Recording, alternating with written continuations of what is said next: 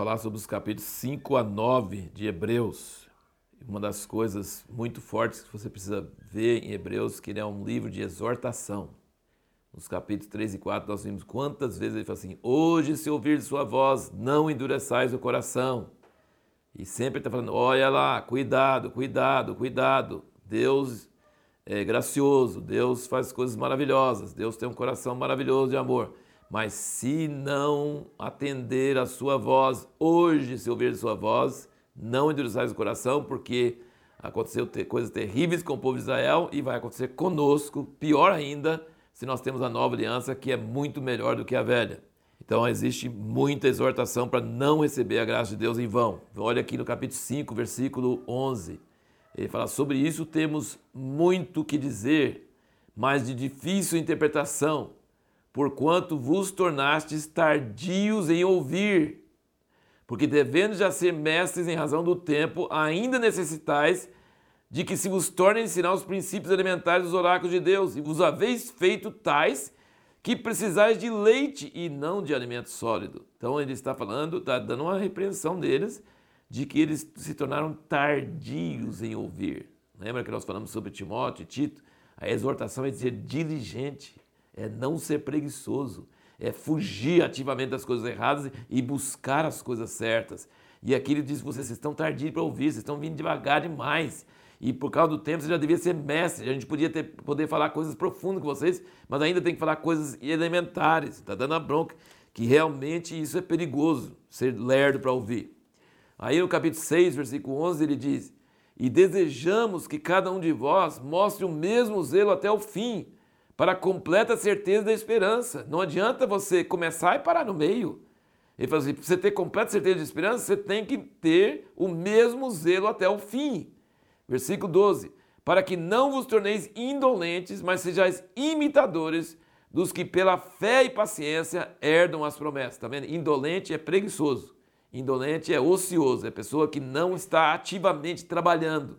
Então é de graça, o evangelho é de graça, a salvação é de graça, mas exige esforço da nossa parte. Como?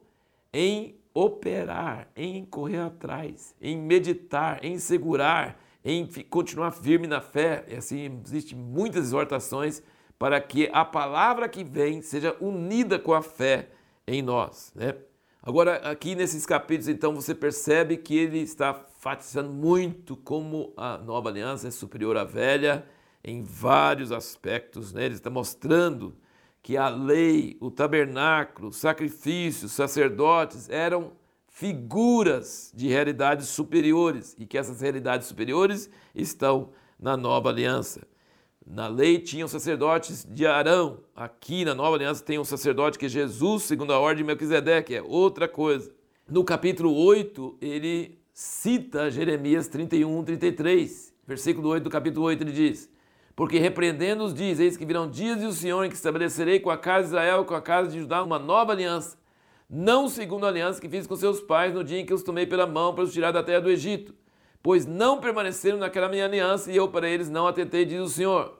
Ora, esta aliança que farei com a casa de Israel depois daqueles dias, diz o Senhor, porei as minhas leis no seu entendimento e em seu coração as escreverei. Eu serei o seu Deus e eles serão o meu povo. E não ensinará cada um ao seu concidadão, nem cada um ao seu irmão, dizendo: Conhece o Senhor, porque todos me conhecerão, desde o menor deles até o maior. Porque serei misericordioso para com suas iniquidades e de seus pecados não me lembrarei mais. Olha, do versículo 8 até o versículo 12 é citação direta de Jeremias 31.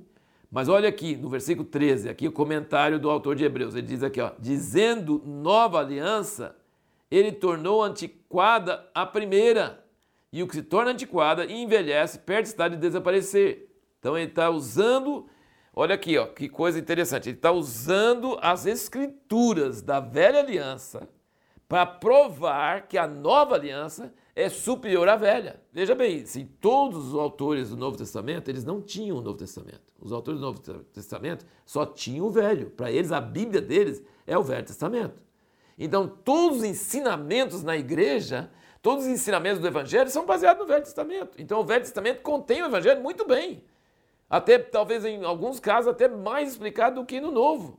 Então Paulo está dizendo, ou o autor de Hebreus, mas eu creio que é Paulo, mas ele está dizendo, ele está usando versículos do Velho Testamento para provar que o no, a nova aliança, o Novo Testamento, é superior. Isso é muito maravilhoso, muito interessante. A pergunta que nós fizemos no último vídeo foi como a nova aliança é superior à velha? Bom, em primeiro lugar, que essas coisas de sacerdote, tabernáculo e, e lei, e Moisés, é tudo figura do verdadeiro, que existe uma realidade, porque Moisés fez um tabernáculo segundo o modelo que ele viu no monte. Qual o modelo que ele viu no monte? Deus mostrou para ele o trono dele lá no céu. Deus mostrou para ele o verdadeiro tabernáculo, que é o fundamento. Ele fez uma, uma réplica daquele que é verdadeiro lá no céu.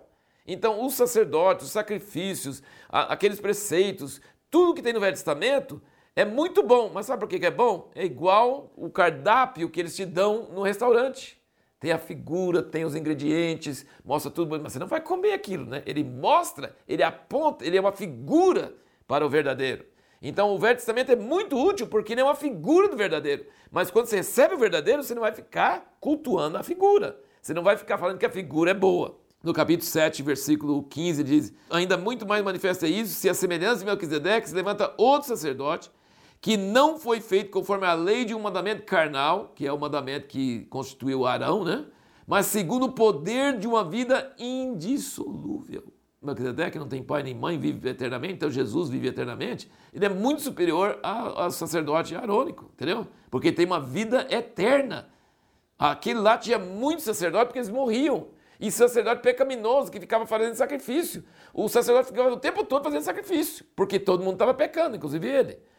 Agora, Jesus não. Jesus fez um sacrifício. Não tem muito sacerdote, porque ele vive para sempre, então não precisa de outro, não precisa de filho, não precisa de, de, de neto, não precisa de nada. Ele fez um só sacrifício, uma vez por todas. Ele não faz mais sacrifício. Jesus é diferente dos outros sacerdotes. Ele senta à direita do Pai. Aqui diz também que ele a lei não aperfeiçoou ninguém, não fez ninguém ser melhor, não fez ninguém aperfeiçoar, parar de pecar. E Jesus, com um só sacrifício, ele diz aqui no versículo 25 do 7, diz, portanto, pode também salvar perfeitamente os que por ele se chegam a Deus, porquanto vive sempre a interceder por eles. Então, existe assim muitos aspectos onde a nova aliança é superior à velha. Né? O tabernáculo, o céu, o sacerdote, Jesus, não tem muito sacrifício, tem um só, tem a vida eterna, não tem lei de mandamento carnal, o sangue de Jesus comparado com o sangue de animais. Vendo esses capítulos 5 a 9 e até continuando depois no 10, você vai ver o quanto que a nova aliança é superior à velha. Isso que está querendo mostrar em todo o livro de Hebreus. Ele vai usar as escrituras do Velho Testamento para provar que o Novo Testamento, a nova aliança, é superior. Ela é o cumprimento de tudo que estava no Velho Testamento.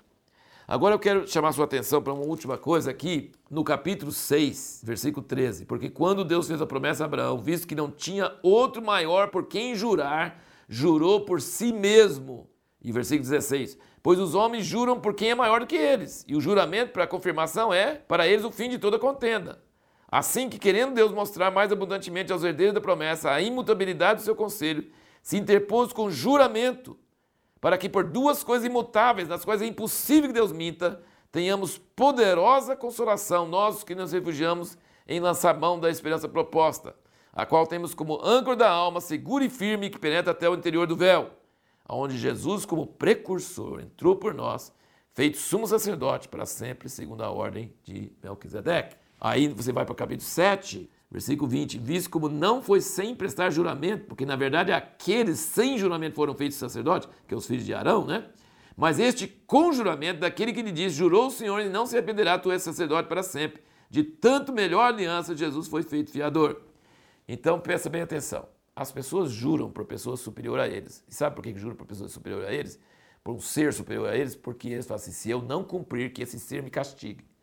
Ora, como é que Deus faz? Não tem ninguém para cima dele para castigar ele, tá? Então ele, ele não tem ninguém superior para jurar por ele. Então ele jura por ele mesmo. Ele precisa jurar? Ele não precisa jurar. Porque ele vai jurar por ele mesmo? Ele está querendo dizer que ele quer mostrar mais firmemente as coisas.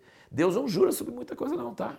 Depois você vai na Bíblia e vai ver quantas vezes que Deus jurou sobre uma coisa. Deus jurou para Abraão e Deus jurou para Jesus, que ele é sacerdote para sempre, segundo a ordem de Melquisedeque. Então presta bem atenção tudo que Deus jura é muito mais importante do que coisa que ele não jura.